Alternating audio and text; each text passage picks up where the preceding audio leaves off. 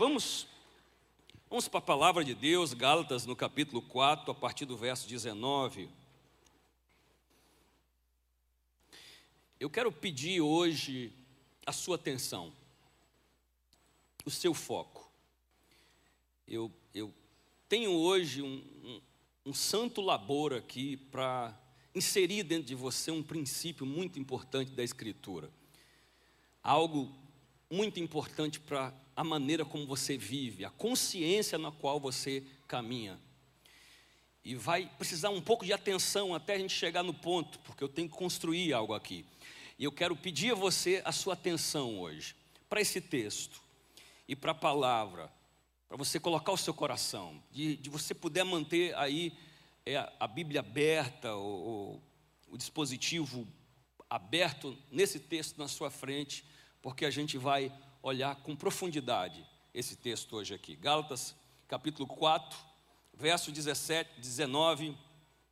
O apóstolo Paulo diz assim: Meus filhos, novamente eu estou sofrendo dores de parto por causa, por sua causa, até que Cristo seja formado em vocês. Eu gostaria de estar com vocês agora e mudar o meu tom de voz pois eu estou perplexo quanto a vocês. Diga-me vocês, os que querem estar debaixo da lei, acaso vocês não ouvem a lei?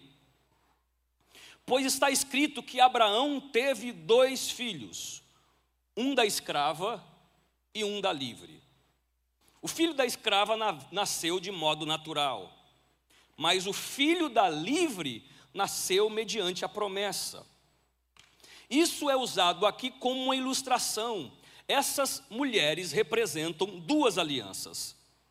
Uma aliança procede do Monte Sinai e gera filhos para a escravidão. Esta é Agar. Agar representa o Monte Sinai na Arábia e corresponde à atual cidade de Jerusalém, que está escravizada com seus filhos. Mas a Jerusalém do alto é livre essa é a nossa mãe. Pois está escrito: regozije-se, ó estéreo. Você que nunca teve um filho, grite de alegria. Você que nunca esteve em trabalho de parto, porque mais são os filhos da mulher abandonada do que os daquela que tem marido. Vocês, irmãos, são filhos da promessa como Isaac. Vamos dizer isso junto? Vocês, irmãos, são filhos da promessa como Isaac. Naquele tempo, o filho nascido de modo natural perseguia o filho nascido segundo o Espírito. O mesmo acontece agora. Mas o que diz a Escritura? Mande embora a escrava e o seu filho, porque o filho da escrava jamais será herdeiro com o filho livre. Portanto, irmãos, não somos filhos da escrava, mas da livre. Amém? Vamos orar, Pai. Eu peço que o Senhor me dê condição de dar à luz essa revelação e trazer, ó Deus amado, de forma compreensível, Senhor, direta, de forma poderosa, a revelação da tua palavra aqui. Nós pedimos, fala-nos, nós temos fome da tua palavra, fome da tua revelação, sede do teu espírito, Senhor. Ó Deus, nós pedimos isso essa noite no nome de Jesus. Amém. Amém. Jesus deu a sua vida na cruz. Ele entregou-se como sacrifício pelo mundo. Ele ressuscitou para nossa justificação. E a justificação é completa e definitiva. O que significa isso? Nós fomos feitos justos diante de Deus. Isso está definido. Ponto final. Nós, por causa da ressurreição de Cristo, nós fomos feitos justos diante de Deus. E ele instituiu essa entidade, Jesus. Essa coisa nova esse centro de emanação de uma nova cultura, e ele chamou essa coisa de igreja. Igreja. Ele instituiu a igreja e nos deu a igreja. Agora, pense comigo, ele estabeleceu a igreja, sim, mas ele não organizou a igreja. Ele não definiu a igreja, ele nem explicou a igreja. Ele só disse que ele estava levantando uma igreja. E disse que as portas do inferno não prevaleceriam contra essa igreja. Mas ele entregou essa igreja aos apóstolos, na mão dos apóstolos. Eles receberam o ensinamento, receberam o poder do Espírito Santo. Eles sabiam que eles eram lavados no sangue de Jesus. Eles sabiam que eles eram justificados pela graça. Eles sabiam que eles a salvação era pela fé. Eles entenderam os princípios do reino, mas a partir dessa compreensão, eles iam estabelecer o que agora ia ser igreja. Tudo precisava ser estruturado para que o crescimento fosse permanente, tudo precisava ser trabalhado. E a maior pergunta da igreja, ouça bem o que eu vou dizer, a maior pergunta da igreja depois da morte de Jesus era essa: quanto de tradição judaica nós trazemos para a igreja? Esse era o maior questionamento do cristianismo no primeiro século, 100 anos. Essa foi a maior pergunta. Quanto de, de tradições judaicas nós trazemos para a igreja? Será que nós trazemos circuncisão? Trazemos o sábado? Trazemos alguma festa? Trazemos isso, trazemos aquilo? O que nós trazemos para a igreja? Não tinha muito problema na igreja, enquanto todo mundo que se salvava era judeu. Por quê? Porque eles já traziam a sua cultura. E agora simplesmente eles se encontravam com o Messias de Israel.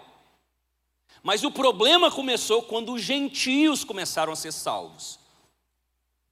Porque os gentios, nós, os não da fé judaica, não tinham religiosidade, eles não tinham tradição, eles não tinham a mesma moralidade, eles não tinham os mesmos valores. E agora os gentios vão se salvando, e os judeus estavam surpreendidos que esse povo tão estranho aos valores do Antigo Testamento estava sendo salvo. E não só sendo salvo, sendo, estava sendo salvo e falando em línguas, e sendo batizado com o Espírito Santo. Lá em Atos 10, 44, o apóstolo, Paulo, o apóstolo Pedro se surpreende. Enquanto Pedro ainda estava falando essas palavras, o Espírito Santo desceu sobre os que ouviam, só gentio, lá na casa de Cornélio. E os judeus convertidos que vieram com Pedro ficaram admirados que o dom do Espírito fosse derramado sobre os gentios, pois os ouviam falando em línguas e exaltando o nome de Deus. A seguir, Pedro disse: Pode alguém negar a água, é, impedindo que eles sejam batizados, se eles já foram batizados no Espírito Santo? Irmãos, nós fomos alcançados pela fé em Cristo, não porque os primeiros crentes queriam pregar aos gentios, é porque o Espírito Santo decidiu nos alcançar. O Espírito Santo decidiu alcançar os gentios. E eles foram, e, e os judeus ficaram surpresos. Mas por quê? Porque a misericórdia de Deus veio sobre nós. Não existe requerimento para você ser cheio do Espírito Santo.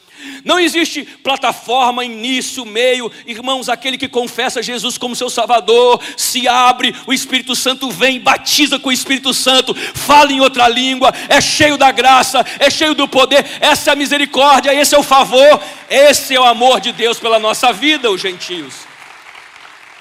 Agora a pergunta é: e agora?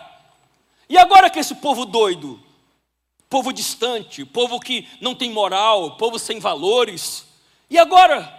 O que nós vamos fazer? Nós vamos ensinar eles a lei? Essa era a pergunta da igreja. Entenda, isso é tão importante porque foi 100 anos da igreja. Essa era, essa era a pergunta principal. A graça de Deus, esse presente. A pergunta era: do que a graça de Deus nos libertou? Ouça bem, do que a graça de Deus nos libertou?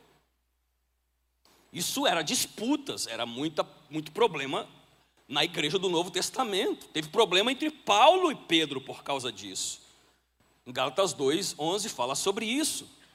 Há, há problemas em Antioquia com, essa, com esse questionamento.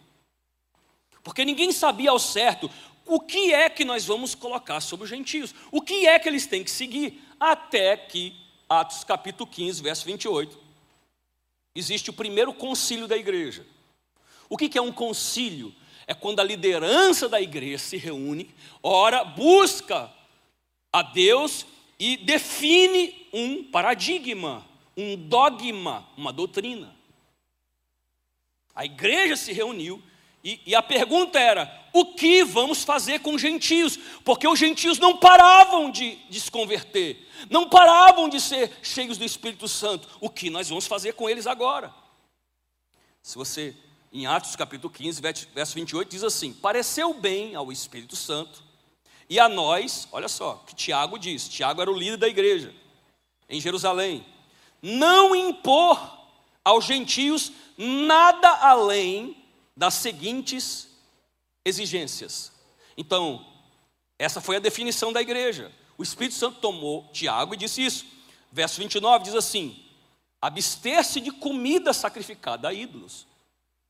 Ou seja, você não vai comer do altar de outro Deus. Segundo, do sangue. Porque o sangue naquela época era, era derramado em nome de ídolos e da carne de animais estrangulados, que eram estrangulados por causa dos ídolos, e da imoralidade sexual. Então, apenas dois, duas direções para a igreja. Gentílica, o que? Idolatria e imoralidade sexual. São as duas direções. Olha, Tiago vai e diz isso. Quando estava todo mundo quebrantado, cheio do Espírito Santo em Jerusalém, todo mundo ficou feliz. Amém, amém, amém. Passou um dia, um dia. O pessoal começou, mas é isso? Os judeus pensavam assim: nós temos que seguir tudo isso aqui. Nós que somos filhos de Abraão, é, assim, e agora os gentios não têm que fazer nada, só se só não ser imorais e não ter idolatria, e, e eles não têm que seguir nenhum dos mandamentos. O pensamento do judeu convertido, ouça bem, em Cristo, era esse. Essa, essa coisa. A, gente, a gente tem que seguir tradição, esse peso tão grande, eles não têm. Assim, agora chegou esse povo novo, e agora é só a graça para eles. E Jesus ensina o que aconteceu na mente do judeu. Quem está comigo, diga amém. Eu vou chegar em algum lugar. Se você continuar comigo. O Jesus ensina qual era a mentalidade do judeu. Qual era a mentalidade? Está lá em Mateus 20. São os trabalhadores da última hora. Jesus explica que havia trabalhadores que chegaram na última hora e receberam a mesma coisa que aqueles que começaram de manhã, e os de manhã reclamaram. Como pode esse pessoal que começou às três horas da tarde trabalhar, ganhou a mesma coisa que eu, que comecei às oito da manhã? E o dono da fazenda diz algo, diz assim: eu não, eu não te paguei o que foi combinado? Eu não posso oferecer ao outro aquilo que eu quero porque é meu. E aí Jesus explica a mentalidade do povo judeu. Eles não aceitariam que nós recebêssemos a mesma coisa sem pagar o grande preço que eles pagavam. Porque eles não conseguiam admitir a graça. Mas o evangelho começou a ter cada vez mais apelo para os gentios e cada vez menos apelo para os judeus.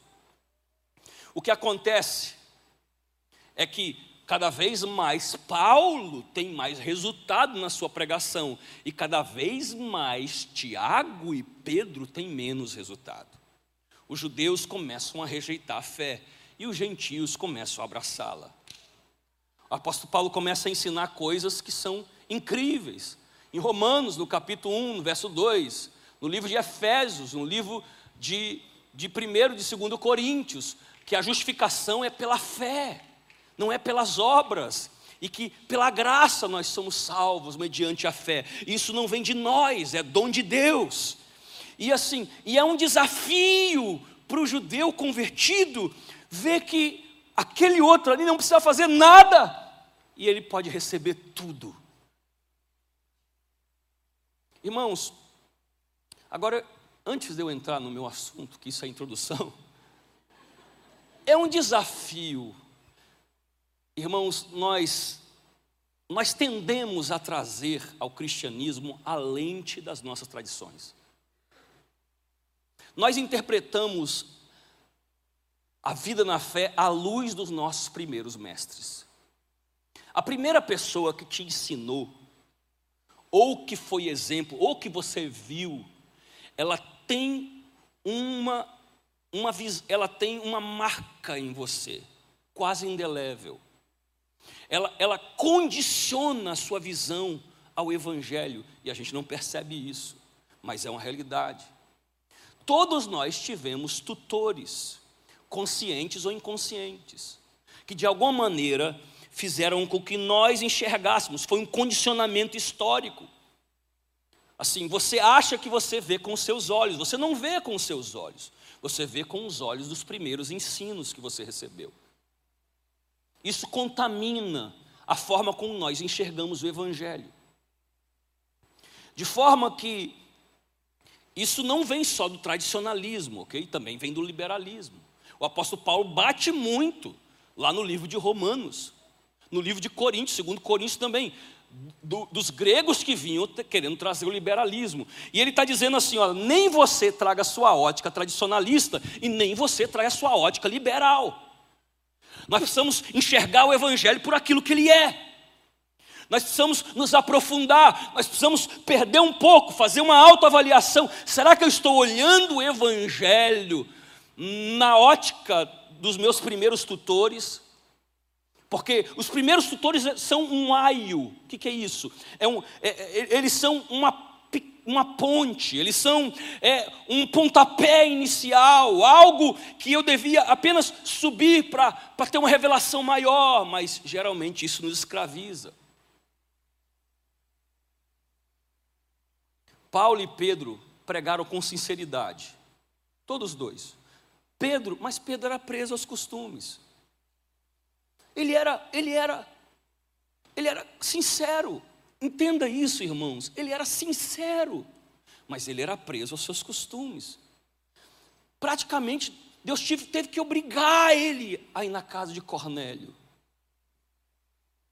É uma solidariedade intelectual, a, a forma como ele foi criado. Pedro continua sendo humano e ele está enxergando o Evangelho conforme a sua formação histórica.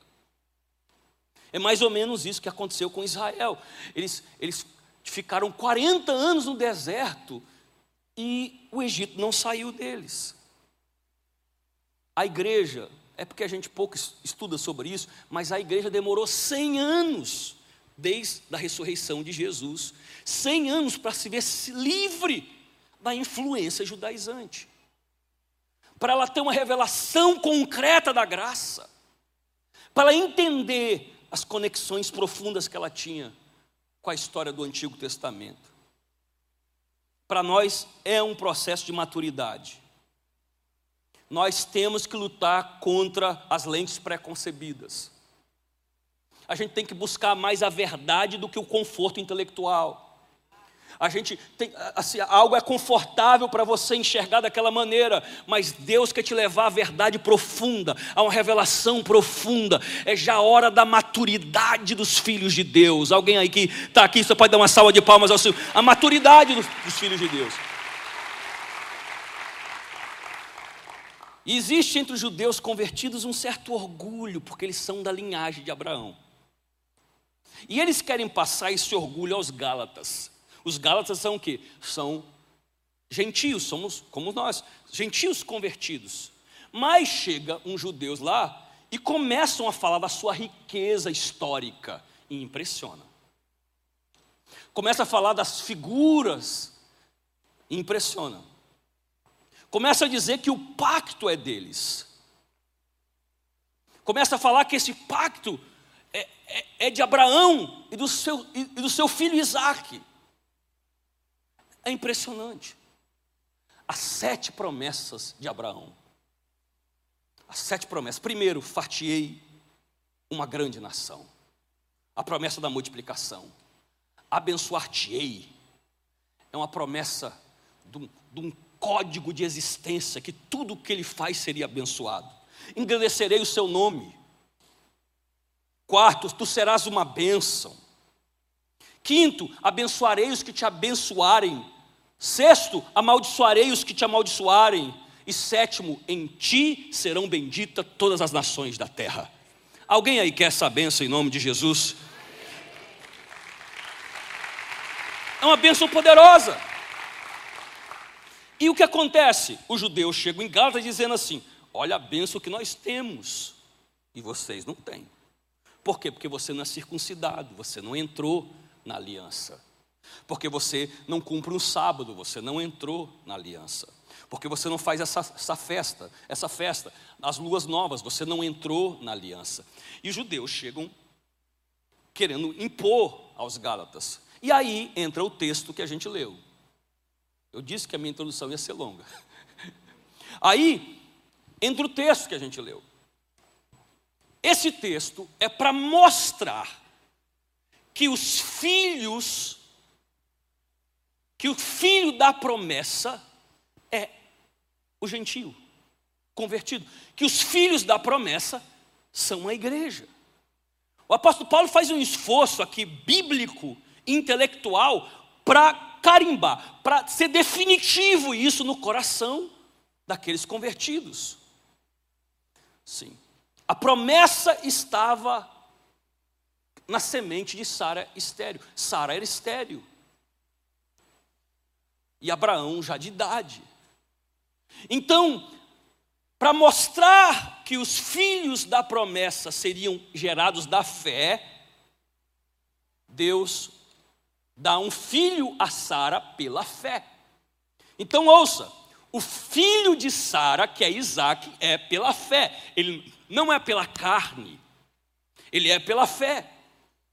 O apóstolo Paulo, aí, se você voltar ao texto que eu, que eu pedi, aí no verso 19, ele diz: Meus filhos, eu estou sofrendo de novo as dores do parto. Até que Cristo seja formado em vocês, eu gostaria de estar com vocês e mudar o tom da minha voz. Ele está muito perplexo, ele está muito nervoso.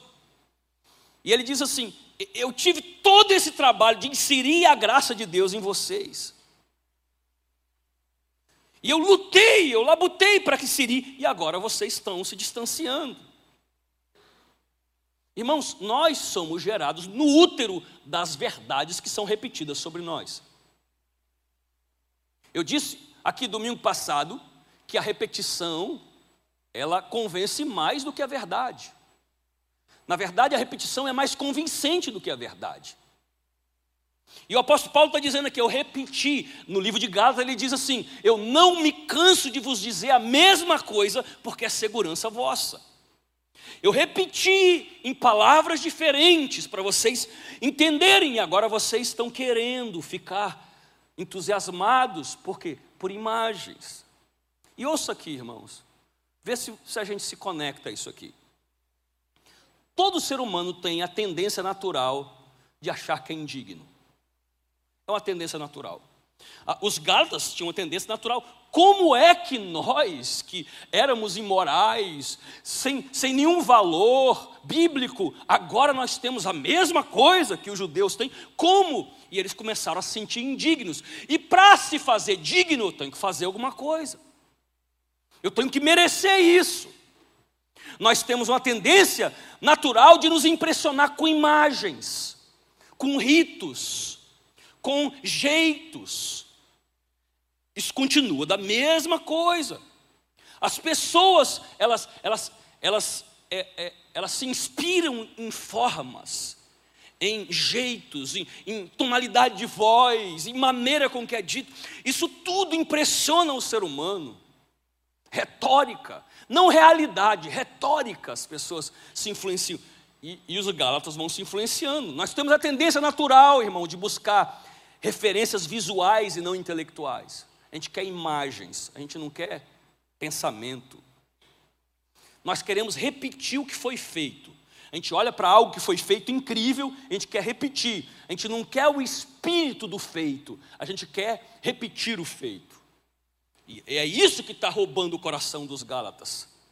Nós temos a necessidade básica de pertencer, de estar num grupo que foi historicamente ligado a Deus. Então, os Gálatas, nós, nesse grupo aqui dos judeus, nós vamos nos sentir mais ligados a Deus. Nós temos a tendência natural de querer amuletos.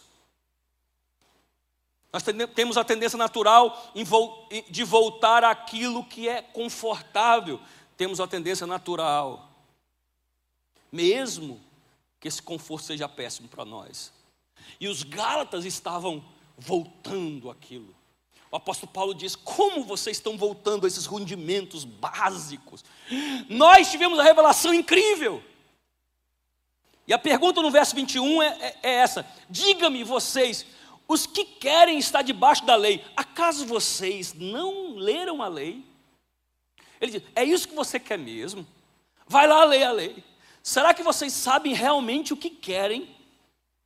Está diante de vocês uma linda promessa da graça, uma aceitação incondicional pela fé, mas será que a sua autoestima é tão baixa assim que você acha que você precisa de um amuleto, você precisa de uma pessoa, você precisa de algo, de uma cobertura, você precisa de algo para entrar nessa graça? Será que você, é isso que você precisa?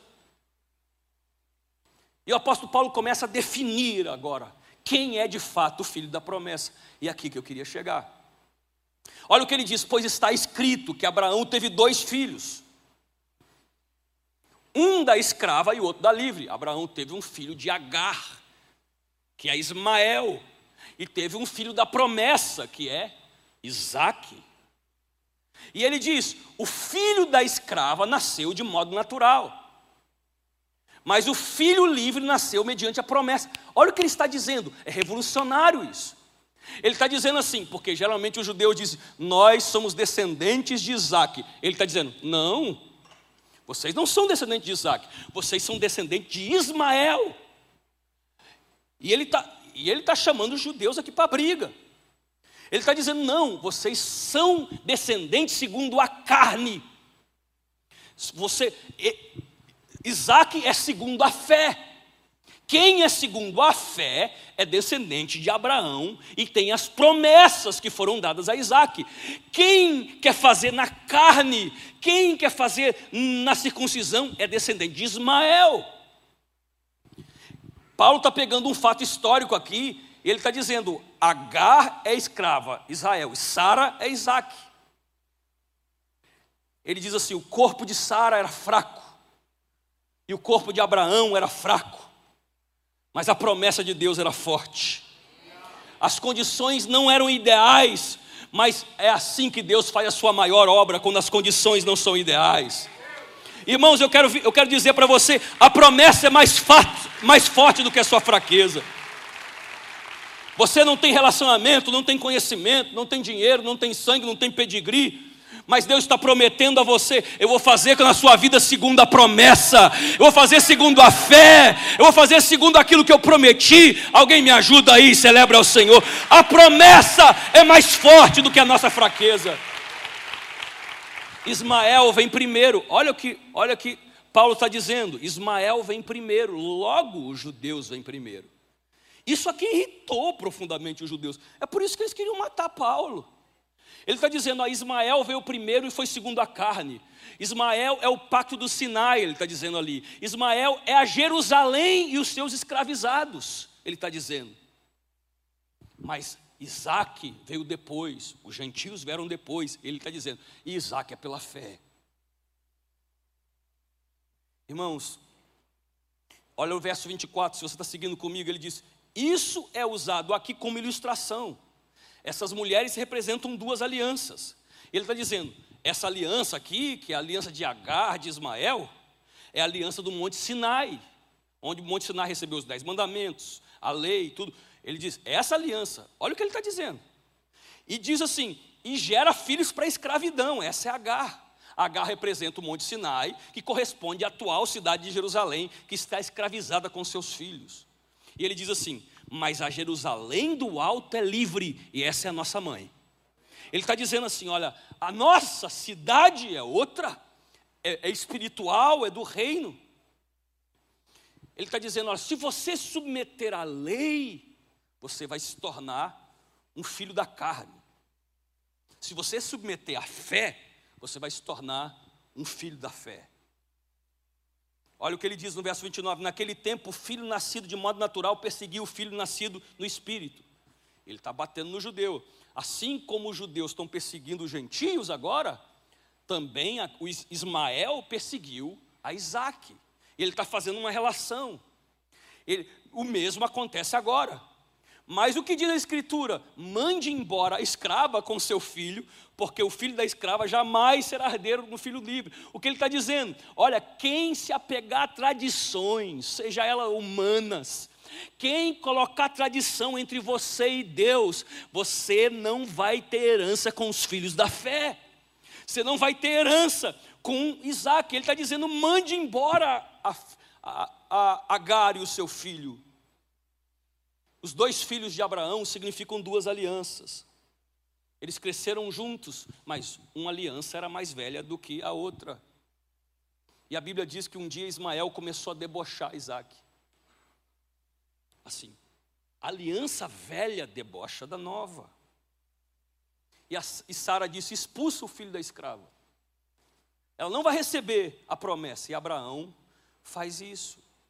Ele expulsa Agar e Paulo está pegando aqui, olha no verso 28, ele diz: Agora, como Isaac era, olha só, irmãos, diga comigo, agora, como Isaac era, somos filhos da promessa. Eu queria que você falasse de novo, agora, como Isaac era, somos filhos da promessa.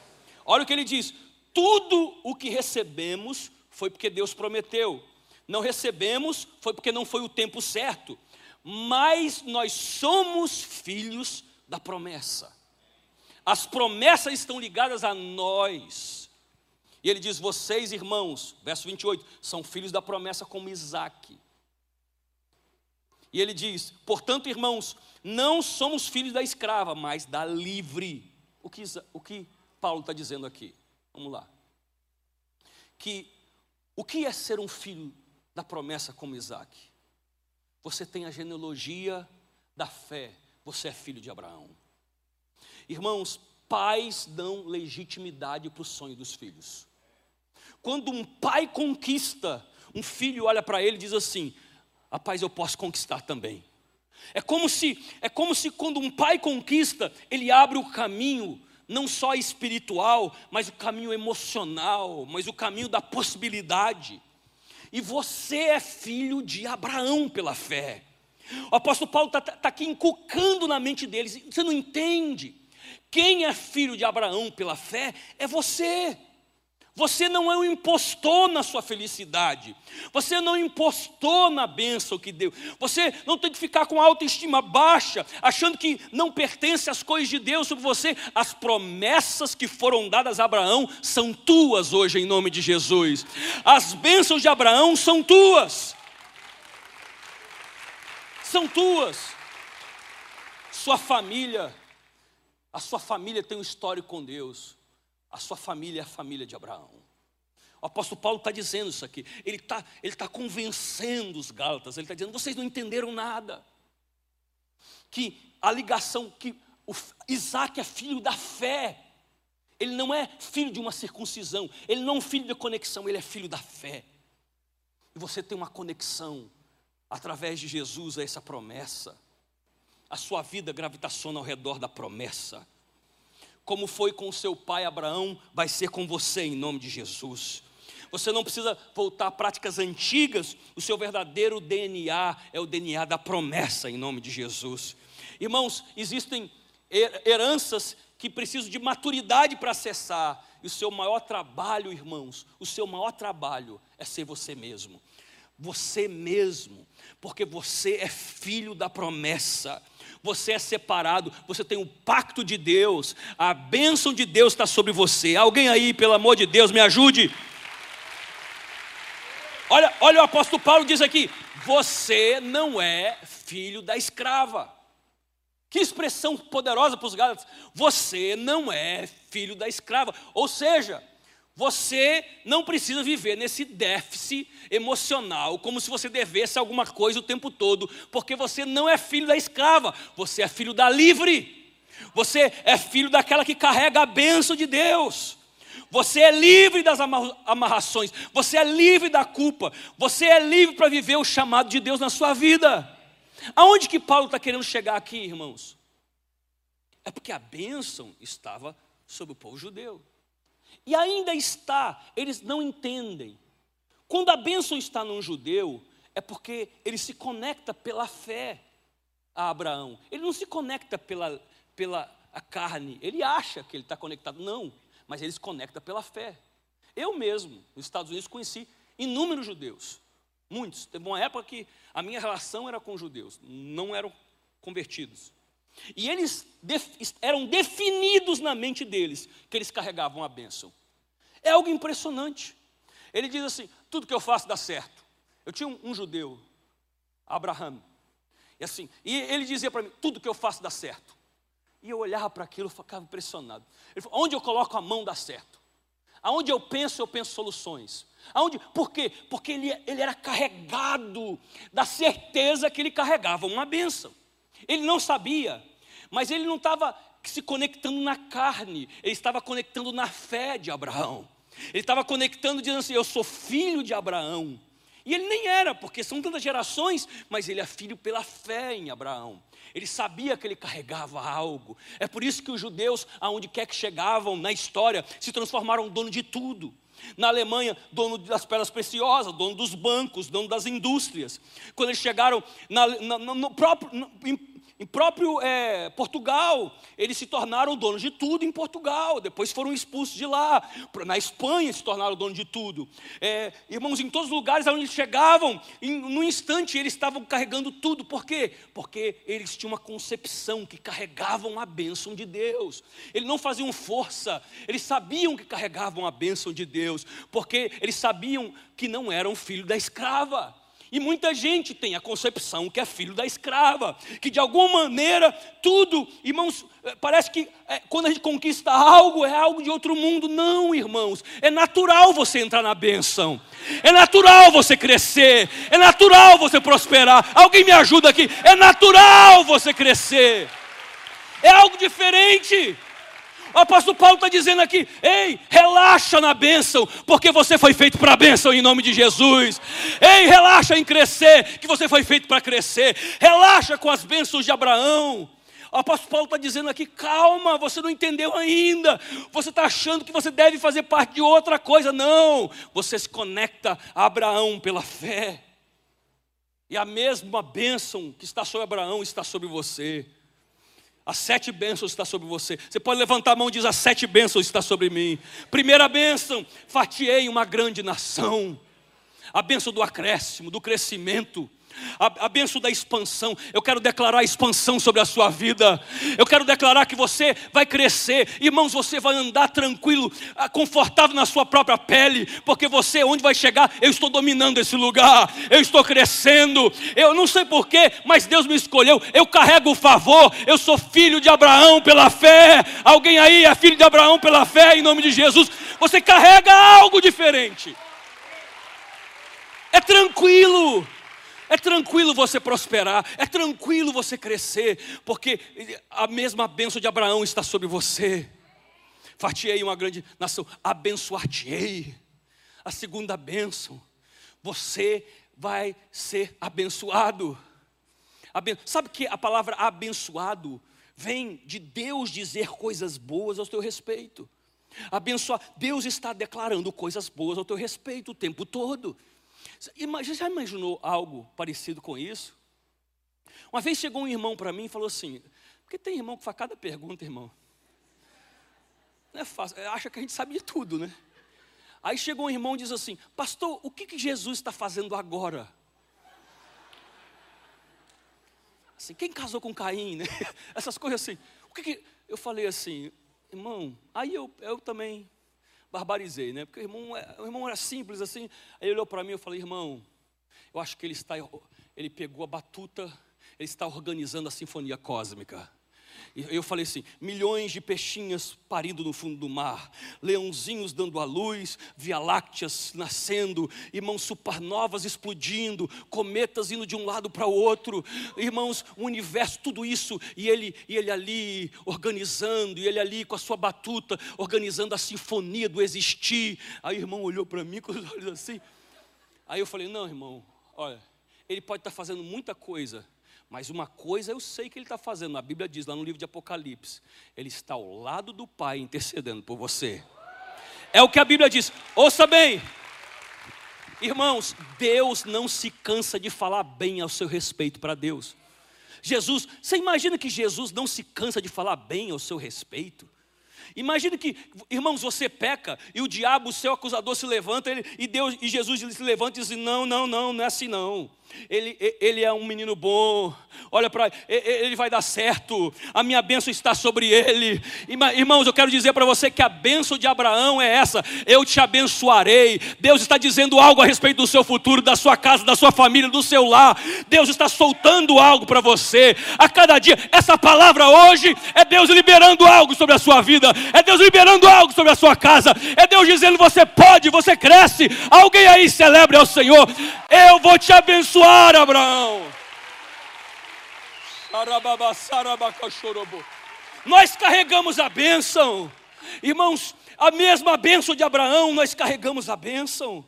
Nós, está em nós, está em nós, está na nossa vida, está em você. A terceira bênção, engrandecerei o teu nome, aleluia. Engrandecerei o teu nome. Deus está dizendo assim: olha, eu, eu, você, você nem quer ser popular, mas eu vou erguer o seu nome, eu vou levantar o seu nome eu vou levantar, ei, eu vou soprar o seu nome em ouvidos, eu vou preparar o seu caminho, eu, na verdade eu vou fazer uma mesa na presença dos seus inimigos, eu vou ungir a sua cabeça com óleo e o seu cálice vai transbordar. Na verdade, eu estou criando caminhos para você. Você nem percebe, mas eu vou antes e eu já eu já declaro, derramo favor naquela pessoa. E quando você chega lá, ela nem sabe porque gosta de você, mas ela vai gostar em nome de Jesus, porque porque eu estou engrandecendo o seu nome. Irmão, quanto mais você engrandece o nome do Senhor, mais Ele engrandece o seu. Quanto mais você der glória a Deus, irmãos, é isso que o apóstolo Paulo está dizendo. Vocês não entenderam que você carrega essa bênção, você é Isaac. A quarta bênção, tu serás uma bênção. Você, você não, não apenas vai ser abençoado, mas você vai, você apenas não vai receber bênçãos, a palavras da parte de Deus, você vai ser abençoado. E, ele, e, a, e a quinta diz: Eu abençoarei aqueles que te abençoarem. Aleluia. Tá com você vai valer a pena. Gruda em mim que você prospera.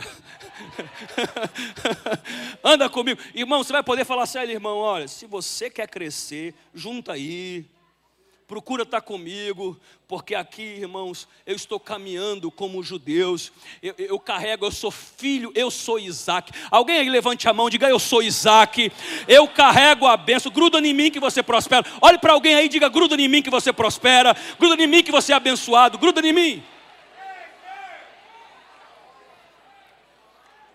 Inclusive, olha para a pessoa do lado e diga: Inclusive, eu te dar a oportunidade de pagar o meu jantar hoje. Gruda em mim, gruda em mim.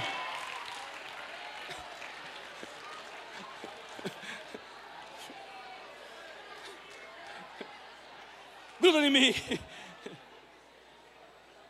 Olha, olha o que Deus disse, irmãos. A sexta bênção: Eu amaldiçoarei os que te amaldiçoarem. Deus está dizendo assim: Eu vou te defender. Você não precisa de amaldiçoar ninguém. Sou eu que vou comprar sua briga. Eu, eu, eu sou seu irmão mais velho. Sou eu, irmãos, que vou para a hora do recreio e vou te defender. Sou eu, irmão, não precisa. A Bíblia diz assim que, irmãos, que, que na ira do homem não opera a justiça de Deus. Fica calado, adora a Deus, porque Ele vai te defender em nome de Jesus. Essa é a bênção, irmãos. Essa é a bênção. A bênção é a defesa do Deus Todo-Poderoso. É a bênção de Abraão. Quantas vezes Deus defendeu Abraão? E por último, a bênção em ti serão benditas todas as nações da terra. Sabe, essa bênção diz assim: Eu tenho segundas intenções com você, na verdade, terceiras e quartas. Eu vou te abençoar, porque para abençoar outra pessoa. eu vou te prosperar para prosperar outra pessoa. Eu vou fazer você abrir um negócio, porque o seu negócio vai gerar muito emprego, vai abençoar muita gente. Eu, eu, vou fazer você crescer, porque à medida que você cresce, você vai abrir caminhos. Eu vou, eu vou te abençoar, porque você vai mentorear outras pessoas. Em ti serão benditas outras pessoas, outras nações da terra. Agora imagine, irmãos, você não é filho da escrava. Diga comigo, eu não sou filho da escrava. Porque os Gálatas estavam estavam com esse espírito. Nós somos filhos da escrava. E o, e o apóstolo Paulo, você não é filho da escrava. Você não é filho de Agar. A sua coisa não é da carne. A sua coisa é no espírito. A sua coisa é na fé. Se coloque de pé em nome de Jesus.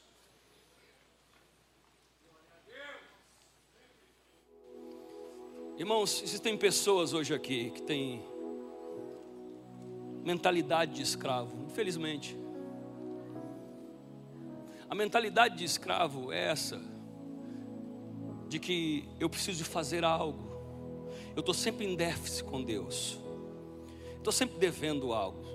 Não, irmão, nosso relacionamento com Deus não é esse, é nosso Pai. Um filho não fica obrigado a exaltar o Pai, ele tem prazer em exaltar o Pai ele tem alegria. Mas o filho da escrava é isso, tem essa concepção de obrigação. Hoje eu vim para dizer, irmãos, que você vai andar suave na bênção, tranquilo na bênção.